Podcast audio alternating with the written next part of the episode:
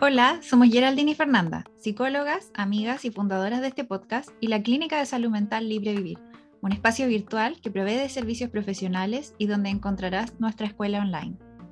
Vivir lo que es es un podcast para ti si andas buscando conocer sobre tus emociones, espiritualidad, tu relación con la alimentación y el cuerpo, desarrollo personal, relaciones interpersonales y cómo alcanzar una salud más holística. Nuestro objetivo es empoderarte en la búsqueda de tu bienestar y derribar el estigma que existe en relación a la importancia de la salud mental y la terapia.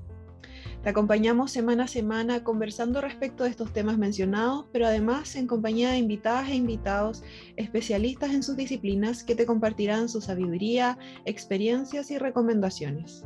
Entonces, ¿te animas a vivir lo que es?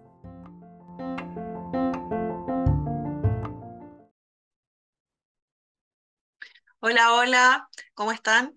Hoy día les damos la bienvenida a un nuevo episodio de Vivir lo que es. Estamos acompañadas ya como, como es de costumbre para el podcast y muy contentas también de que haya la invitada de hoy haya aceptado nuestra invitación.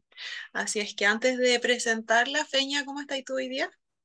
Súper bien. Hoy día, bueno, yo vengo llegando de vacaciones y vengo con todas las pilas recargadas. Tal vez soy la única sí.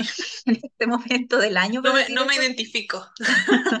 Pero estoy con todas las pilas y como quiero volver a reconectar con lo clínico, con atender, con el podcast. Estoy como con todas las pilas recargadas. Así que feliz, no podría decir otra cosa, estaría mintiendo. Así que súper bien. Además de otra cosa, que ya hoy día hemos hecho otras grabaciones y todo, pero las dos personas invitadas que hemos tenido para hoy sobre todo la que tenemos hoy en este momento, nos ha costado como concretar la cuestión hace rato, entonces mayor sensación de logro que esa no hay, como así que on fire.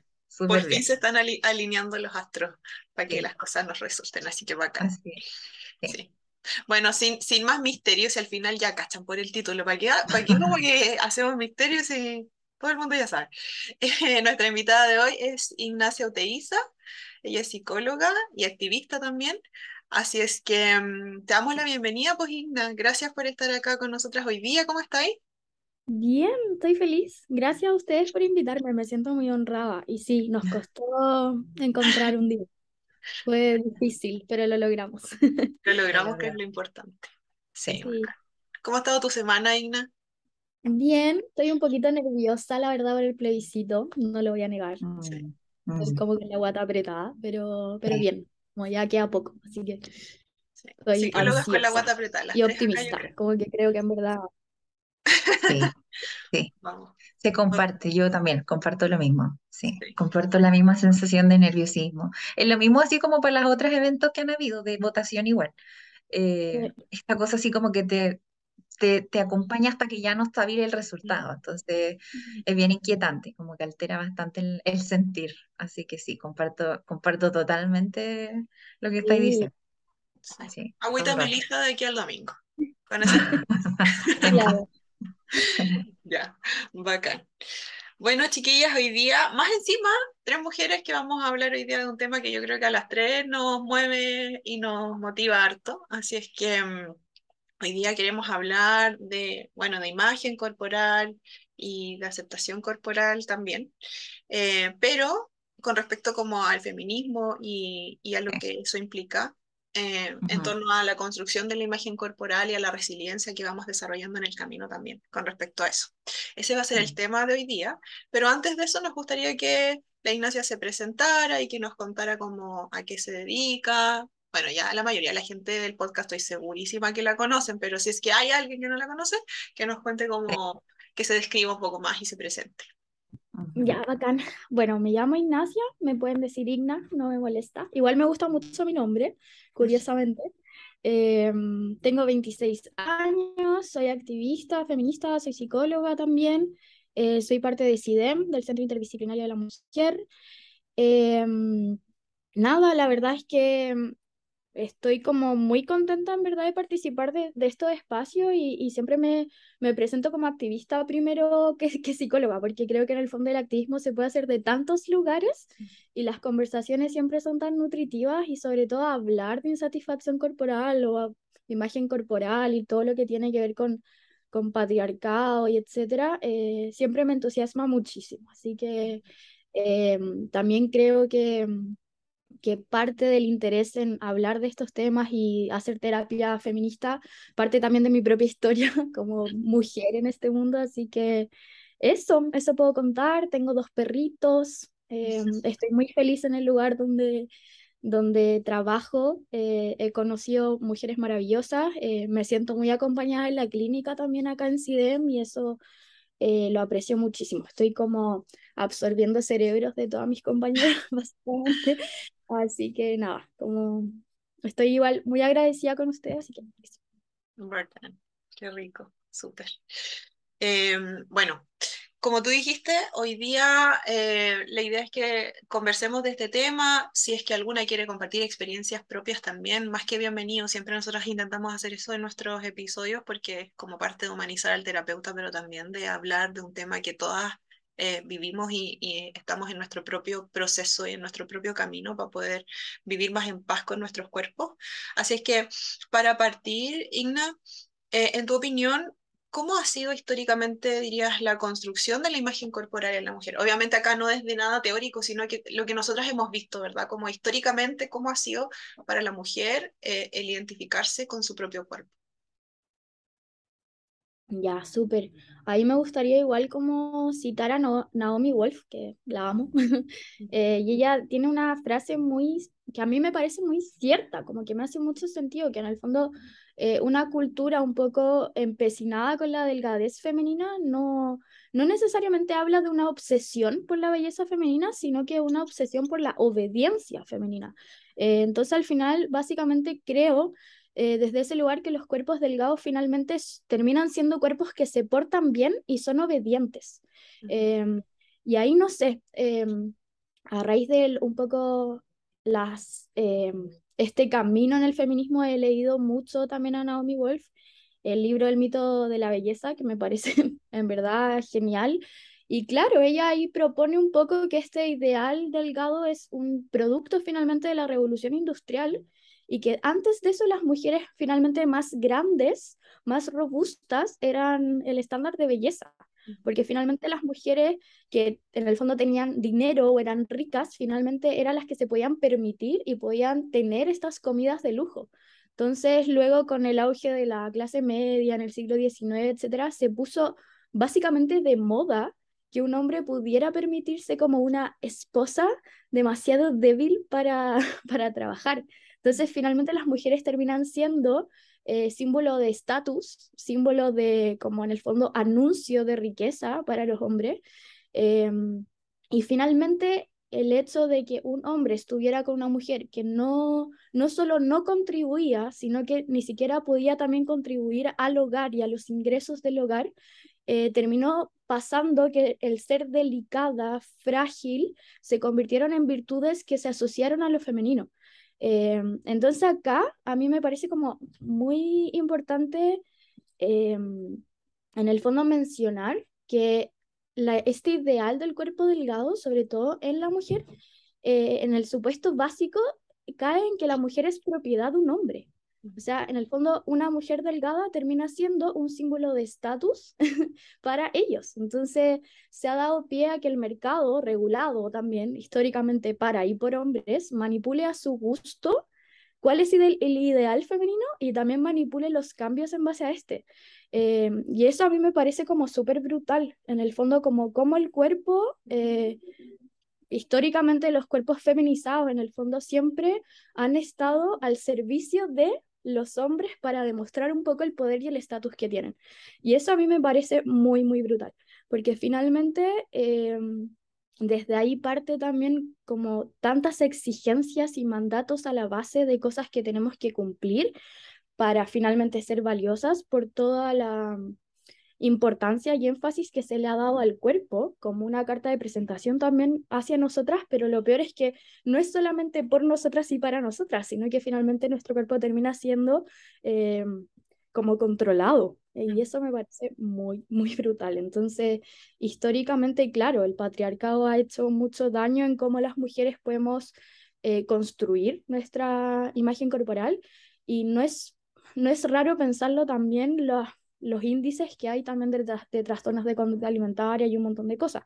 Entonces me parece que no es una coincidencia, como tener tales números que nos indiquen y nosotras que trabajamos también con consultantes todos los días, no sé si como que habrá alguien que no tenga como una insatisfacción corporal. Eh, puede ser de cualquier parte de tu cuerpo, pero siempre en el fondo lo compartimos y eso a mí me parece como muy crudo, no sé. Sí, total. Oye, qué heavy, qué heavy lo que, hay, lo que, lo que comentabas recién y, y como lo estabas ahora vinculando con el tema alimentario propiamente tal, también, pues, o sea, la restricción alimentaria y la supervisión alimentaria y la búsqueda de una conducta alimentaria que te lleve a modificar el cuerpo, también te mantiene literal pequeña en cuanto a tu cuerpo, pero también en cuanto a tu conducta, en cuanto a tu energía, en cuanto a tu espacio mental, ¿cachai? A tus ambiciones. En cuanto a tus ambiciones, a, a, qué tanta, a qué tan... A mí siempre me sale en terapia con mis consultantes que no solamente me hace sentir insuficiente con respecto a la apariencia, me hace sentir insuficiente con respecto a quién soy, el no tener una apariencia deseada, ¿cachai? Por lo tanto, busco menos escenario, quiero ser menos vista, porque me avergüenza ser vista. Y si hay algo, y me pasa a veces con mujeres brillantes que tienen muchas capacidades, que yo quedo así como, ¿tú sabías hacer esto? ¿Cachai? Y nunca nadie se ha enterado de que sabe hacer eso. Porque el ser vista haciendo algo X que no tiene que ver con el desarrollo corporal, sino que otra, otra disciplina, por ejemplo, se siente muy amenazante porque lo primero que van a ver es mi apariencia. Y mi apariencia para mí es sinónimo de inseguridad. Entonces, escuchándote, se me vino mucho a la cabeza esto también de la Roxanne Gay, que dice, nos han enseñado a ser vistas, no a ser escuchadas. ¿Cachai? Que también es mm. súper brutal. Primero necesitamos ser vistas y por lo tanto ser aprobadas y luego nos sentimos cómodas para poder decir cosas y sentir que merecemos ser escuchadas. Mm. Y eso es, mm. pero mega limitante y muy gay. Partimos, partimos es que te iba a decir, siento, ya siento que voy a salir enojada de este capítulo. esa es la idea, esa es la idea. ya me se me están caldeando los ánimos. Y sabes que me, con lo que escuchaba de la, de la Igna, que toda esta contextualización un poco también histórica, que también es importante de ver. Eh, como desde dónde podría provenir como toda este, esta historia que hemos construido las mujeres con nuestro cuerpo. Por, es debido como un contexto sociopolítico también, ¿no? Pero sabes que me acordé, no sé si tú lo veis, Igna, pero nosotras con la Yera sí, esta serie que se llama The Handmaid, The Handmaid Tales, ¿verdad? el cuento de la criada, bueno, en español, porque me voy a dar de gringa si no tengo una, me cuesta. Eh, Gaya, yo solo veo esa serie para enojarme. Yo no sé para qué la veo. O sea, es buenísima, es como que está muy bien actuada, todo lo que queráis, pero es nefasta para la feminista interior. ¿Cachai? Como que te, te hace aleonarte. Entonces, como que me, me, vino como es solamente como esta cosa que decías tú del hombre, la propiedad que es la mujer, ¿no? Como esta cosa de en los ejercicios y, control, y, el tema del poder.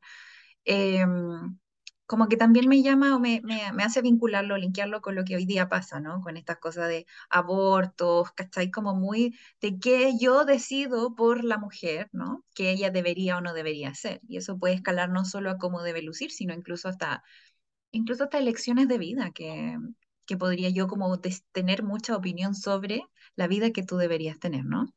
Eh, eso quería transparentar. Ya me estoy enojando, así que por favor, como no se tomen a la personal que termino enojada, no me termino ni despidiendo Chao con esto. No, bacán que, te enojes, porque yo creo que, que, es, o sea, a mí me encanta estar enojada con esto, como que antes siempre me pasaba que era como tal la insatisfacción conmigo misma pero que finalmente como mi cuerpo me habían dicho que era como básicamente lo más importante que yo tenía, eh, como no calzaba con los, con los patrones hegemónicos en el fondo, eh, me costaba mucho considerarme una persona valiosa. en el fondo creo que el, camino en el feminismo es, es doloroso igual, porque te vais dando mm. cuenta de como un poco toda esta situación muy maquiavélica que ha ocurrido históricamente para que, claro, como que te, te, hayan enseñado básicamente a odiarte. Y eso a mí me, me genera como tanta rabia, porque es, es para tener rabia y como que Mm. siempre parto un poco mis terapias con, sobre todo cuando trabajamos en satisfacción corporal, desde el enojo, como que es muy terapéutico también como empezar a pensar como, ¿de dónde viene esto? Como, Mm. ¿Será que yo me odio? Como, porque es brígido, en verdad. La palabra que de repente yo suelo escuchar eh, en terapia es odio mi cuerpo, como Mm. brutal que es como odiarte, ¿cachai? Y Sí. odiarte porque una parte de ti no te dijeron que no estaba correcta, básicamente, o no era Mm. bonita. Y ahí, ahí me causa mucho como, eh, ¿quién te dijo? ¿Quién, quién como en el fondo atribuyó lo que es bello y lo que no? ¿Cachai? Como, ¿quién- ¿a quién se le ocurrió eso? ¿Cachai? Y ahí me pongo a Claro. pensar mucho como, ¿a quién le conviene que nosotras nos Mm. sentamos insa- insatisfechas? Como, eh, y ahí hay muchas hombres blancos Ujú. que ganan mucho dinero con eso. Mm. Entonces, esa parte a mí me enoja mucho, como, y sí, pues, bacán que se vayan enojadas, porque. Es que, es, muy buen punto ese que dice Ignacia, como en el cómo se trabaja esto también terapéuticamente, porque precisamente el trabajo para la aceptación corporal o para lograr esas, esas partes o el proceso de construir la aceptación corporal es dejar el opio, ¿cachai? Es dejar este adormecimiento que me ha provocado como el obedecer estos mandatos y que y me, como que casi que mi propósito de vida se transforma en obedecer estos cánones de belleza, estos tamaños corporales, estas formas de comer que debería tener, que mi, es- mi- mis, mis emocionalidades también se apagan con ello, ¿no? claro, Entonces, a lo que voy es que parte del trabajo, como desde lo que decíamos, me da rabia y todo, y yo lo asumo y lo digo, a lo mejor se me, me sonará como talla ahora, pero literal, estoy siendo genuina diciendo que me enoja, pero sí, tampoco le temo a ese enojo, porque para mí yo lo veo movilizador, ¿no? Eh, en cambio, mujeres que me imagino que nos pasa que, que acompañamos en consulta, vemos que no, pues hay un opio, como que hay un adormecimiento, no, no se están enojando porque también tampoco nadie les ha mostrado que, por un lado, tienen derecho a enojarse, pero también de que esto nunca ha sido de ellas, por lo tanto, que venga desde afuera y que con esta opresión o con esta violencia, es súper saludable que se enojen, mm, ¿no? Como que es un indicador de salud, incluso. Y aparte que también los estereotipos de belleza y todo van cambiando tan abruptamente que no les podéis seguir la pista. O sea, me acuerdo a mí de chica, eh, en una época, no me acuerdo qué año fue, que estaba muy de moda tener como este thigh gap, como este espacio entre las piernas, como este separación, ¿cierto? Y yo no lo tenía, morfológicamente no lo podía tener. Y yo me mataba como literalmente eh, en el gimnasio, haciendo dietas y un montón de cosas a la base como para lograr tener eso. Y, y era tan frustrante no poder hacerlo, ¿cachai? Como, eh, y después me acuerdo que muy después estaba muy de moda, por ejemplo, las cejas eh, delgadas, así como finitas. Y yo, eh, claro, tengo las cejas como frondosas y grandes, ¿cachai? Entonces yo decía, weón, de nuevo, así como, eh, de nuevo, como que está pasando esto. Y me acuerdo que me depilé las cejas, como estaban todas en esa onda, ¿cachai? Y yo, obvio, para calzar con eso también lo hice. Y después, no sé, ocho meses después se pusieron muy de moda las cejas así como gigantes, ¿se acuerdan? Como frondosas y yo como, al fin, como al fin, al fin puedo calzar en esto. Y me sentía como, básicamente así se había como ap- apoderado del mundo, ¿cachai? Así como, al fin, como voy a ser valiosa, así. Y después cuando de nuevo se puso de moda algo que yo no cumplía, como, ¡pa! de nuevo a la cresta, ¿cachai? Entonces, eh, y me, y me acuerdo mucho también de una, de una publicidad que vi, que creo que no sé, puede ser que me esté equivocando de año, pero habrá sido como los 50, 60, que donde estaba como un poco de moda Marilyn Monroe y era como la mujer del momento, eh, se puso de moda y todos los diarios y publicidades y medios de comunicación invitaban a las mujeres a engordar. ¿Cachai? Pero años después era todo lo contrario. Entonces al final es como nunca le puedes seguir la pista y creo que es sumamente injusto. Como en el fondo es igual es regulado por el mercado y el regula eh, eso también sabemos que lo regula, ¿cachai?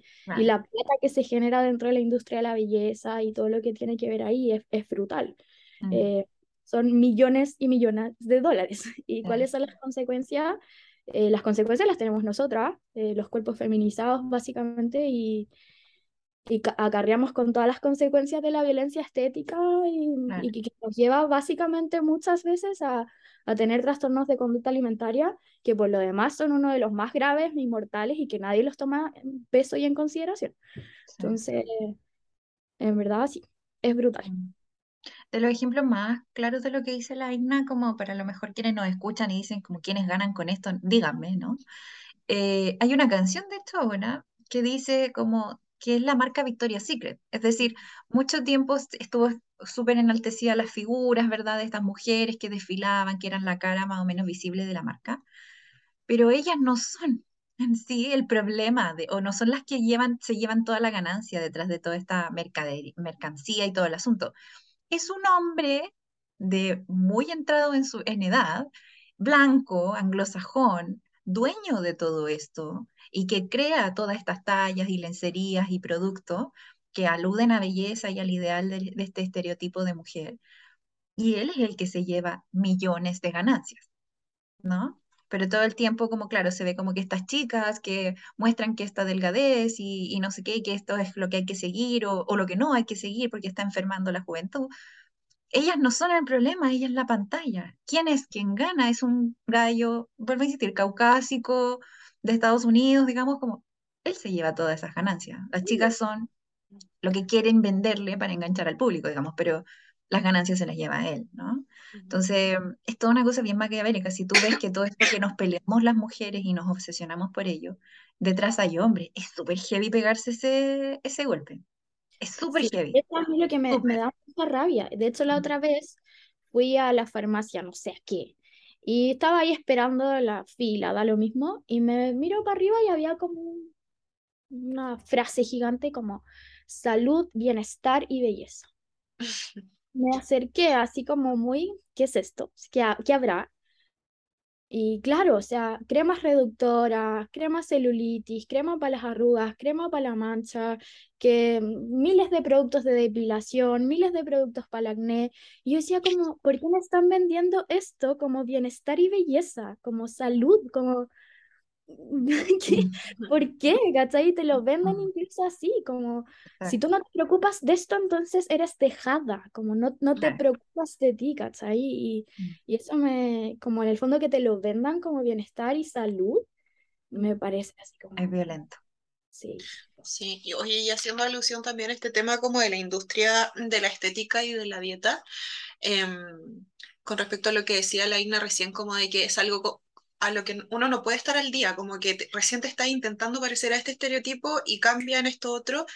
Yo siempre le digo a mis consultantes, te das cuenta que es el negocio redondo, pero en términos de marketing está tan bien formulado el generarte constantemente una necesidad nueva que tú ni siquiera sabías que querías o que necesitabas, ¿cachai? O mm. sea, yo, eh, no sé, me acuerdo de ejemplos personales, yo en lo personal, por ejemplo, en, en, mi familia tenemos muy poco pelo físico, así como pelo corporal, bello. Y cuando chica, vi que todas mis compañeras estaban depilando y que era muy vergonzoso como tener pelo. Tengo y todo, pero, pero poco, ¿cachai? Y yo decía, oye, igual. Y me acuerdo que sufrí un montón, ¿cachai? Como depilándome con cera y con cosas así. Ahora no lo hago, Nica, porque digo, me doy cuenta que como que llegué a alucinar que tenía pelo en ese tiempo, te, te, lo juro, ¿cachai? Como ahora me miro las piernas y digo, como, ¿y esta cuestión me y antes, en mi cabeza, yo lo veía como que era algo vergonzoso, ¿cachai? Porque veía que, que no sé si ustedes cacharon, al menos en mi época, como que fue que se puso más de, más de moda esto de las tiritas, como antes solamente se usaba como la cera líquida que se ah, calentaba, pero como en mi época del colegio yo me acuerdo que empecé a cachar que salieron estas tiritas y que estaban también como en la, yo coleccionaba la Seventeen más encima en ese tiempo, eh, como que la promocionaban mucho en la revista y fue como, eso es, ¿cachai? Vi el producto, se me generó una necesidad que ni siquiera existía, porque literal casi no tenía pelo, y lo fui, lo compré, lo sufrí, y lo supervisé después, pues, ¿cachai? Porque después miraba como, me ha crecido, ¿no? ¿Cuándo necesito nuevamente hacer mm. esto? Como lo que decía Laina con la, con la ceja. Igual me acuerdo que yo con la ceja, por ejemplo, no tenía idea qué estaba haciendo, no sabía si se me había pasado la mano o no, solamente sabía que tenía que hacer algo, ¿cachai? Es súper Sí. Entonces, ese, como, e, ese, ese esquema de, en términos de negocio y de marketing, de generarte una necesidad que no estaba y de convencerte que necesitas cumplir con ese estándar, es lo que está a la raíz en gran medida de todo esto y lo que nos, nos transforma en consumidoras constantes. Mm. Como mientras más insatisfacción tengas, vas a seguir siendo consumidora constantemente. Y lo que decía la Igna, esto como de, de, de, que hay un montón de productos también, o sea, que te vendan un producto para algo como la celulitis, que sabemos que no se va, pero que te lo vendan, te lo vendan igual, que como con otras cosas tú no gastarías plata. Si a mí me dicen como, no sé, por ejemplo, me dicen que hay una crema que me va a corregir la nariz por echarme la crema, yo digo como, ¿tú crees que yo soy estúpida? no, lo no la compro porque ¿qué, ¿qué crema me va a corregir el hueso? Sin embargo, me han dicho que hay una crema que supuestamente corrige la celulitis, que es algo que está estudiado, o las estrías, que está estudiado que no, no pasa, y aún así la venden, y aún así la compramos, ¿cachai? Y más encima la compramos con el impuesto rosa que los productos destinados para los hombres no lo tienen. Entonces, no, cuando nos entramos aquí, bueno, crece la rabia, qué bueno que crezca la rabia. claro, entendiendo que históricamente hemos ganado mucho menos plata que los hombres, ¿cuánto de nuestro presupuesto también se va destinado a eso? Exacto. Como a la crema, a la cuestión, al tratamiento, que no sé qué. Eh, no sé, eh, en mm. verdad es agotador, es agotador mm, pensarlo como el tiempo que se destina a eso, es agotador. Mm. Oye, Igna, y en base a esto que ya estamos hablando y más o menos ya lo has, lo has respondido, siento, en, lo que ya has transmitido, em, ¿qué impacto ha tenido o a lo mejor sigue teniendo en la vida de las mujeres la insatisfacción corporal? ¿Qué dirías tú? Como, me refiero como a ¿Tú ves que hay un propósito, como que tuviera un propósito del por qué permanece la insatisfacción corporal, por ejemplo, en las mujeres? Como, ¿hay alguna ganancia? Como, me refiero no solo en lo externo, ¿ah? como lo que hablábamos de la industria, sino más bien en, el interior, como que hubiera algo que, que de alguna forma la estuviera manteniendo. Em, yo la verdad creo muy fielmente que la autoestima, bueno, es una cosa gigante que involucra un montón de, de aspectos pero nos han vendido la idea que nuestra autoestima se basa también en nuestra autoimagen, como si fuese la dimensión más importante de eso. Y creo que en, el fondo, al nosotras validarnos y evaluarnos, ¿cierto?, de negativa o positivamente, o de la manera que sea, finalmente estamos evaluando nuestra autoestima en base a la imagen corporal, que es un, una pequeña parte de eso. Y en ese mm. sentido creo que la autoestima sea como Em, perturbado un poquito ese significado, ¿cachai? Eh, y que lleva un poco a que sea un dispositivo básicamente de control también, que, que la Nerea también es muy enfática cuando lo dice y lo, lo promueve desde ese lugar, o sea, en el fondo la insatisfacción un poco y la baja autoestima histórica de las mujeres va muy ligado a que en el fondo nos han hecho literalmente adelgazar, adelgazar, adelgazar, adelgazar hasta que ya no nos veamos. Básicamente, sé lo más flaca posible para que seas invisible. Porque si yo, en el fondo, como contexto sociocultural, te digo que tu valor está puesto en tu, en tu cuerpo y en cómo te ves y por lo tanto cómo te ven los otros y por supuesto la mirada del hombre, porque hablamos también de eso como de la mujer como propiedad también y símbolo de estatus, es muy probable que finalmente todo esto sea como un dispositivo para controlarte y para que no tengas incidencia en el mundo. Y, y ahí, no sé, hay hartos artículos de, en el, perdón, estudios de la rebelión del cuerpo eh, que también mencionan esto y tienen números muy impactantes. O sea, hace poco sacaron un estudio que decía que un 86% de las mujeres entre 14 y 45 ha dejado de realizar una actividad por sentirse insegura en su cuerpo, sea la actividad que sea. Eh, o también en esa misma línea, que un dato que a mí me impresionó muchísimo y que pude como visualizar en mí misma, fue que, claro, la rebelión también sacó un número que era que básicamente eh, las mujeres pasaban 3,6, casi 4 horas diarias pensando en su cuerpo, en cómo modificarlo. Y yo pienso como niñas de entre 10 y 17 años pensando 4 horas en cómo modificar una parte de su cuerpo y me da tanta rabia como que pienso en mí de pequeña, pienso, no sé, en mi hermana chica, en todas las niñas, adolescentes que deben estar con pensando que es como su responsabilidad modificarlo cuando ¿Cuánto tiempo básicamente nos han quitado para cultivar nuestra habilidad y nuestros talentos? Em, entonces, como que me pasa un poco que creo que termina siendo, claro, un dispositivo para, para invisibilizarnos así de una forma brutal y que en el fondo estos mandatos de belleza y la cultura, todo lo que tiene que ver con la gordofobia y industrias y tal, nos lleva a nos limita en participar de espacio, a tener incidencia política en el mundo, ¿cachai? A tomar decisiones, a participar de grandes puestos, de puestos de liderazgo. Em, y básicamente así no, nos controlan, ¿cachai? Como, sola, es como, como si tú nacieras y al ver que en el fondo ya eh, tienes este sexo, te asignamos el género femenino, entonces, ok, tu misión en la vida es ser delgada, bonita, simpática, pechugona, potona y cumplir esto. Como tú no te preocupes de nada más. Como, y nosotros nos vamos a encargar de venderte a ti todo lo que lo que se te ocurra, básicamente, ¿cachai? Y te vamos a crear inseguridades, como decía Geraldine, como así todo el tiempo, ¿cachai? Y me acuerdo mucho cuando, no sé, hace un tiempo atrás salió esto de las vaginoplastías, vulvoplastía, rejuvenecimiento vaginal, y bolas de ese tipo, yo decía, yo jamás me hubiese cuestionado la forma de mi vulva o el color de mi vulva de más. sin esto, ¿cachai? Y ese, como que son ejemplos muy gráficos finalmente de cómo es súper conveniente finalmente para el sistema que estemos adormecidas, ¿cachai? Como en estar todo el tiempo manipulando y tratando de que nuestro cuerpo calce, porque así estamos como ocultas y, y y no, no tenemos incidencia en un mundo que sigue siendo por y para hombres, ¿cachai?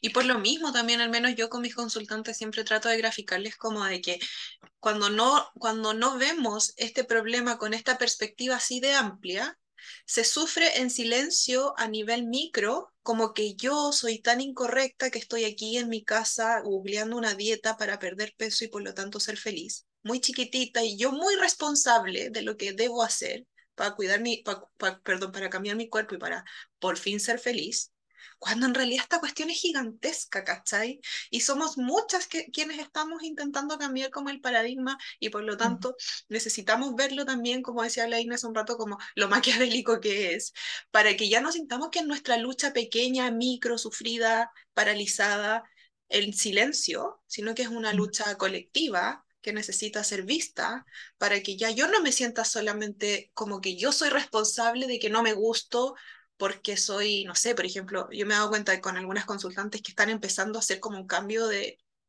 a tener una visión un poco más crítica de los estándares como, perdón, de las exigencias estéticas y, y se frustran también a veces. Me dicen como, pucha, no sé qué hay en mí que todavía no logro aceptarme. Como tengo algo yo, ¿cachai? Como, ¿qué onda? ¿Por qué soy tan porfiada? Me lo dicen de repente, así como, Geraldine, pero si entiendo esta cuestión, ¿por qué soy tan porfiada? ¿Por qué me cuesta tanto?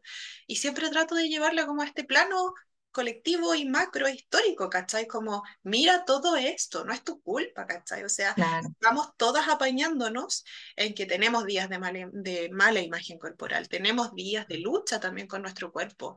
No porque lo entendamos ahora desde lo intelectual es garantía de que ya esta cuestión se me cambia en el cerebro y yo automáticamente como que me vuelvo la persona más segura y, y me siento la más mina del mundo, porque estamos, somos como David contra Goliat, ¿cachai? Como que de a poco estamos tratando de hacernos nosotras más grandes y como decía la Ignacia también, de ocupar más espacio y ocupar más espacio con propiedad, literalmente, corporalmente también. Eh, eh, permitirnos el derecho a ocupar más espacio, porque yo también estoy súper de acuerdo contigo, como esto de que eh, metafórica y literalmente el encoger el cuerpo te dice que no puedes ocupar espacio, ¿cachai? Como mm, es algo literal. Y cuando lo llevamos a ese plano, suena súper brutal también. Y siento que igual hay que hacer un duelo con ese proceso, como mm. pasé tantos años de mi vida, a mí me pasa con pacientes más grandes a veces, que me dicen como, y me da una pena tremenda saber que pasé 40 años de mi vida, 50 años de mi vida en esto, ¿cachai? Y que recién ahora estoy viviendo.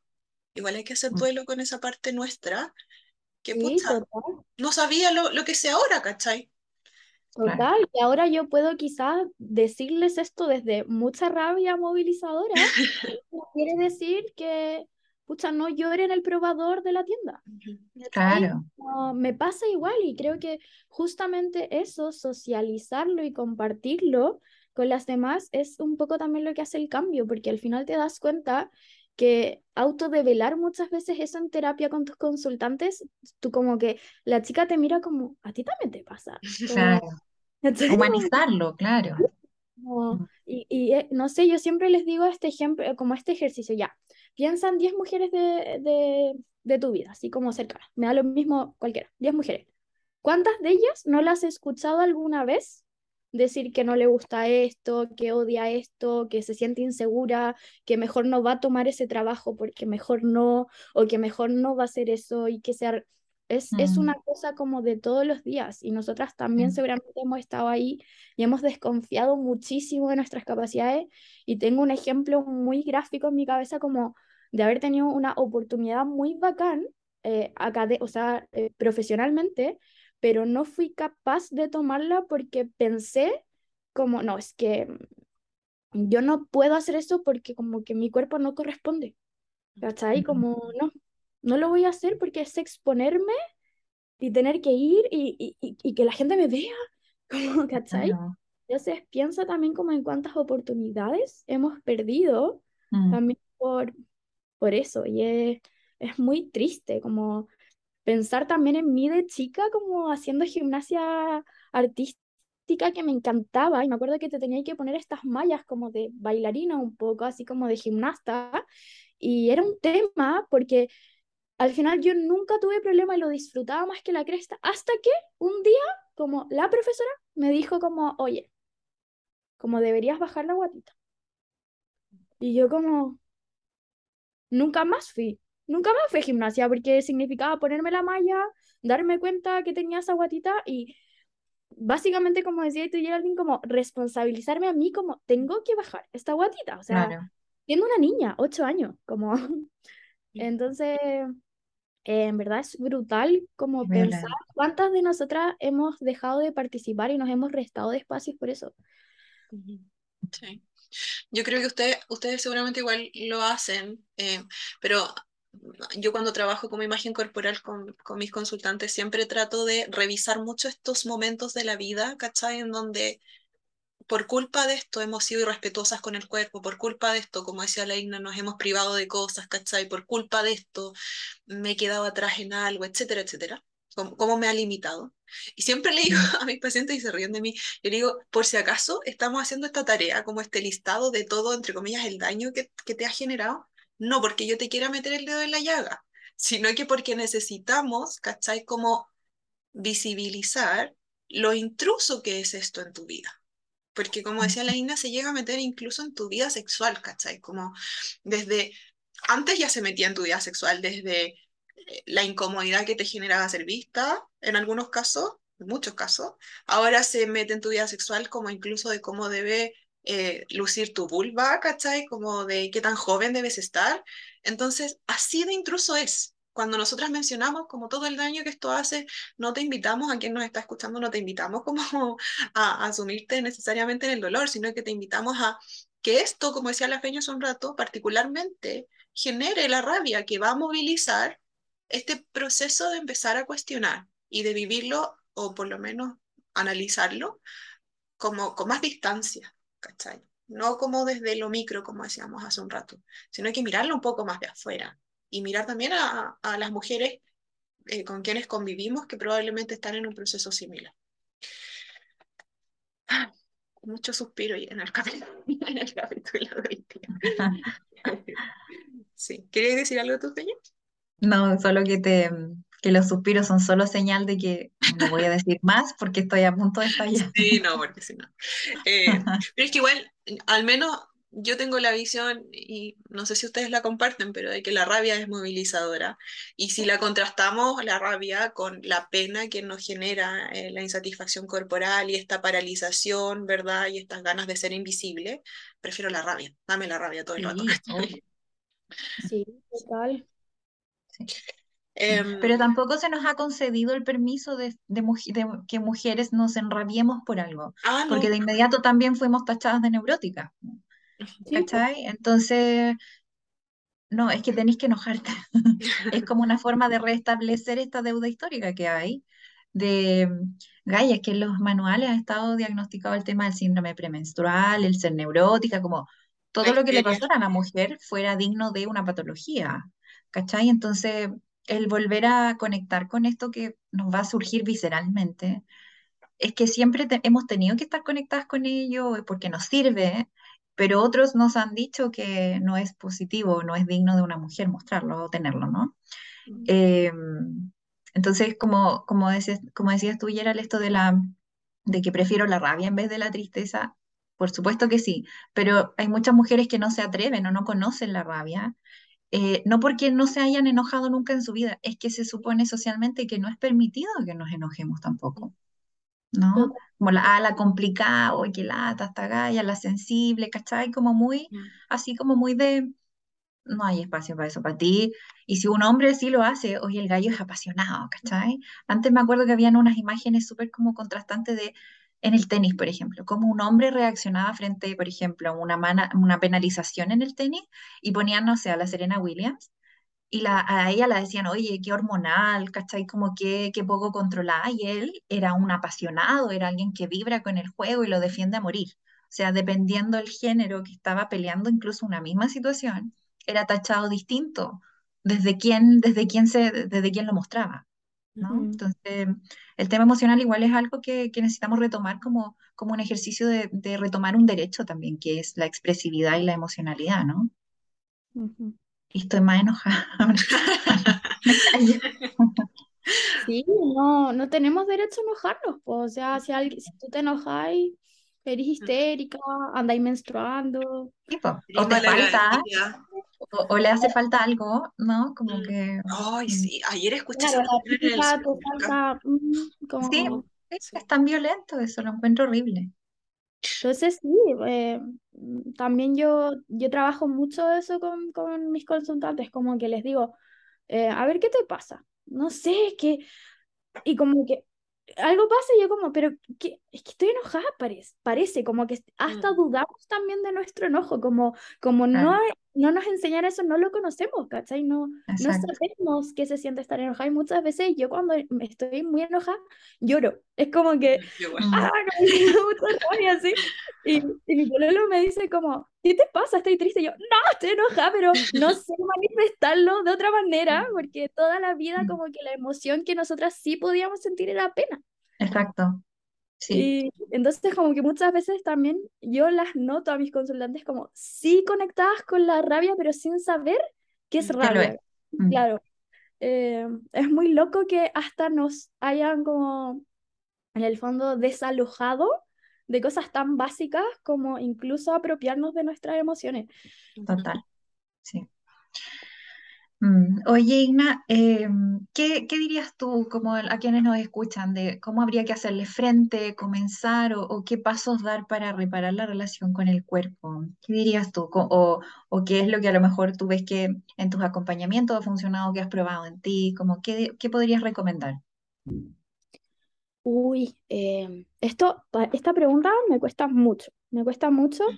Quiero partir como siendo súper sincera que yo misma he lidio y estoy en recuperación de un trastorno de conducta alimentaria. Entonces creo que un poco igual mi respuesta va teñida también por mi experiencia eh, con lidiando un poco con ese monstruo y, y, y creo como la primera cosa eh, para hacerle frente y comenzar como esta reparación Primero es saber que es un proceso que es tuyo, como que nadie te lo puede apurar. O sea, em, va muy de la línea con esto de, ok, yo puedo ser muy consciente de dónde viene el problema, como por qué me siento así, puedo ser súper consciente de la parte más histórica de cómo en el fondo se han generado estos mandatos y todo. Pero eso no quiere decir que a mí, que yo deje de como rechazar o odiar mi cuerpo. claro. Hay una Mm, cosa es eso y otra cosa es la consecuencia de eso mismo en mí. Y que básicamente llevo, no sé, llevamos los años que tengamos viviendo, creyendo y haciéndonos creer que nuestro cuerpo está mal.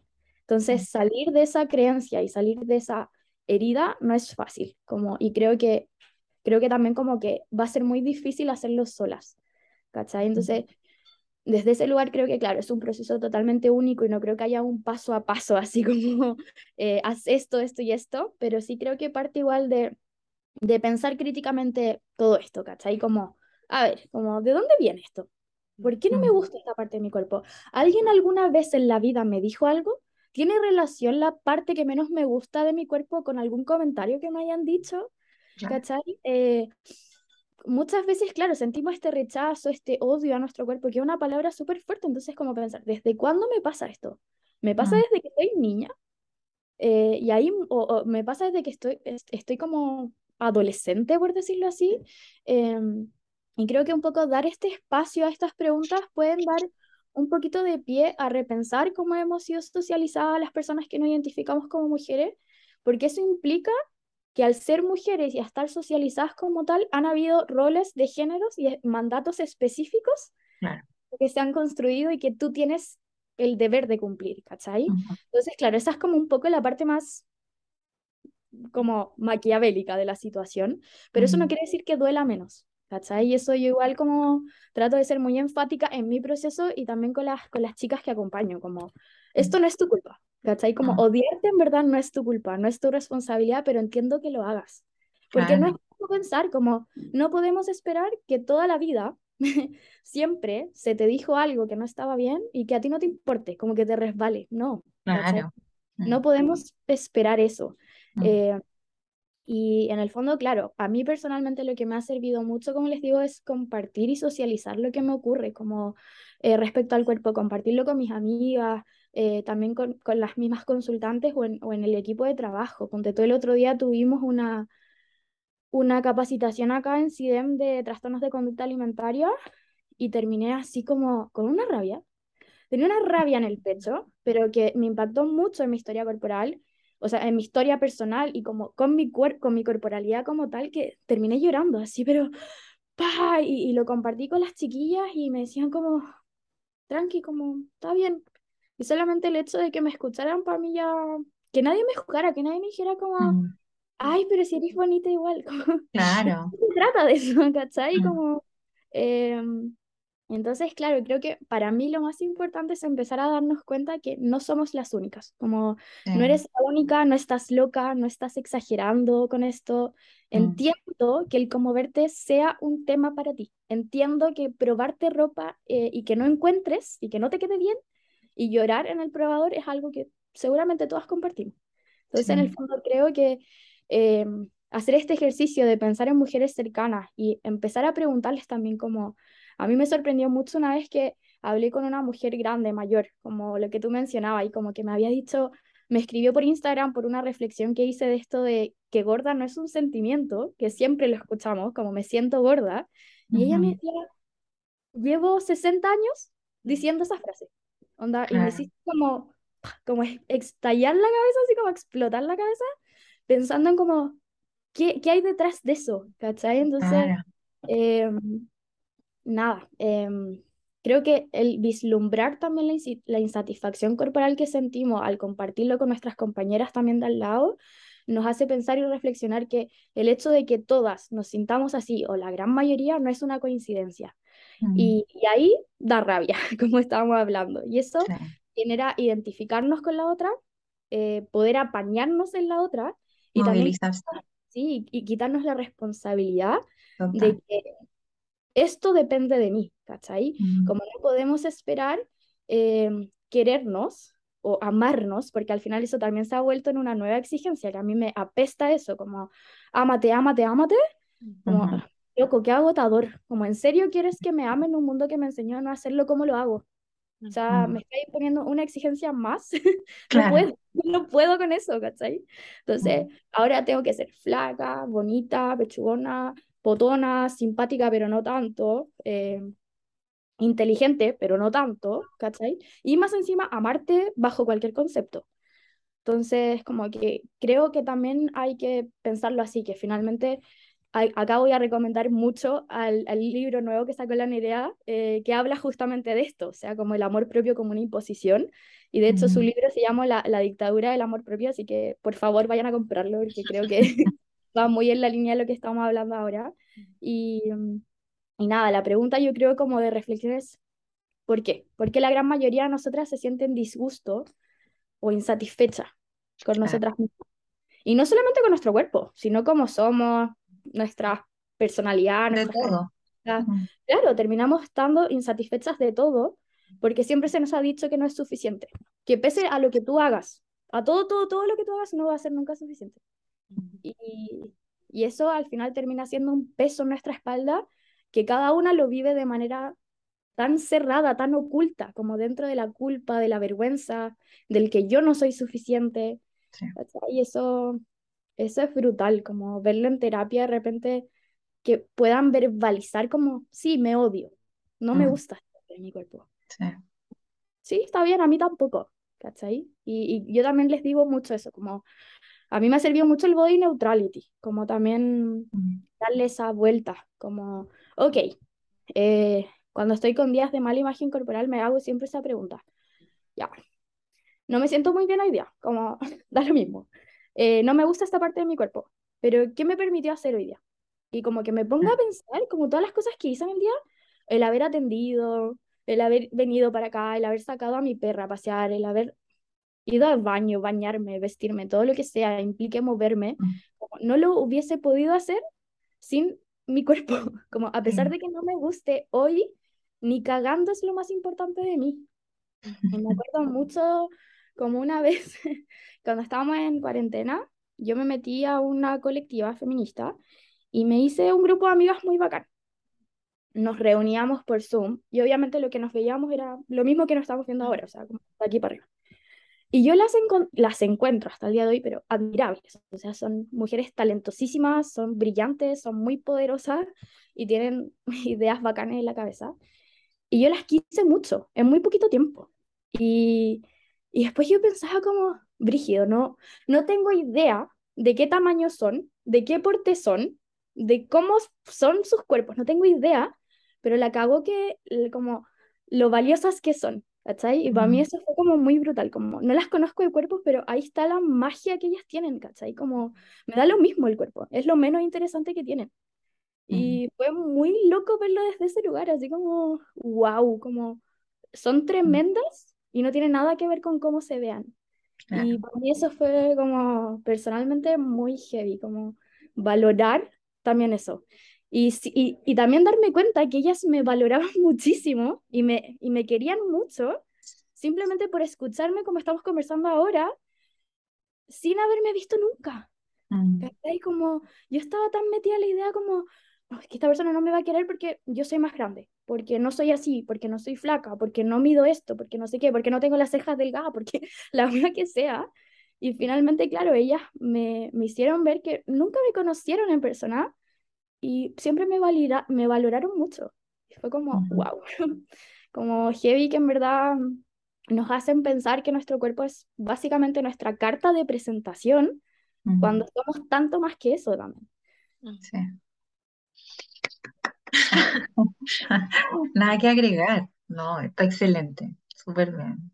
Me encanta todo lo que comparte la Ina y sobre todo también yo veo como desde el, nosotras nos conocíamos solo por redes sociales, ¿no? Eh, y, y esa es gran parte de lo que me gusta de lo que tú transmites también en esa plataforma, Ina, que viene no solo muy visceral lo que compartes, sino que llega como justo, que como cala súper profundo lo que tú como que tratas de mostrar, tratas de cuestionar, tratas de generar ruido.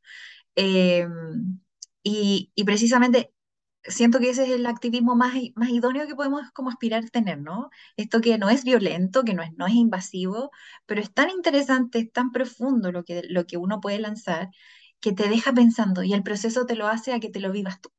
No sé si me explico, es decir, como, todo lo que muestras en, con lo que decías ahora, con lo que compartes en redes sociales, como que como, como ese comentario que te llegó de esta señora de como no sentirse gorda no es un sentimiento, es como llega a derrumbar, a cuestionar, a querer como, o a tener que deconstruir creencias tan arraigadas que a veces tenemos, que ese es de los activismos más hermosos que pueden haber, ¿no? Que mm, como que llegan a, impactar a gran escala. Yo estoy contentísima, asombrada, como estoy asombrada que no terminé full enojada, como que este último de la Logramos terminar en una nota más amable. Sí, me dio, me dio más, más, me conectó más con la esperanza, ya como con, como con otra cosa como más, más ligera. Así que yo contentísima, me encantó haber compartido y haberte conocido finalmente, Igna. Un honor, un placer haberte tenido. Gracias por la invitación y, y sobre todo por todo lo que compartiste, no solo de historia personal, como esta transparencia que mostraste, sino también de como de todos estos conocimientos que tú también aplicas dentro de tu, de tu trabajo y que sin duda a todos los que nos escuchan y a las que nos escuchan les va a servir un montón. Sí. No, bacán. Gracias a ustedes. Como en verdad yo les agradezco mucho esta instancia porque, como les dije en un principio, creo que el activismo se hace en todas partes. O sea, en la conversación que uno tiene en el día a día o cuando tú le paras el carro a alguien que está hablando de tu plato, de tu cuerpo, eso ya es un tipo de activismo brutal y, y nada, yo creo que lo más importante acá es incomodar, como lo que tú decís, como en el fondo, yo de repente siempre les digo a, mis a mis pacientes como, ya piensa que tu cabeza es un Tetris, como, como estas partes, estas como súper rígidas, que no se pueden mover básicamente, y como que de repente la cosa se estructura porque empezáis a darle una vuelta, otra vuelta a esto, y como que todo eso se desmorona, po.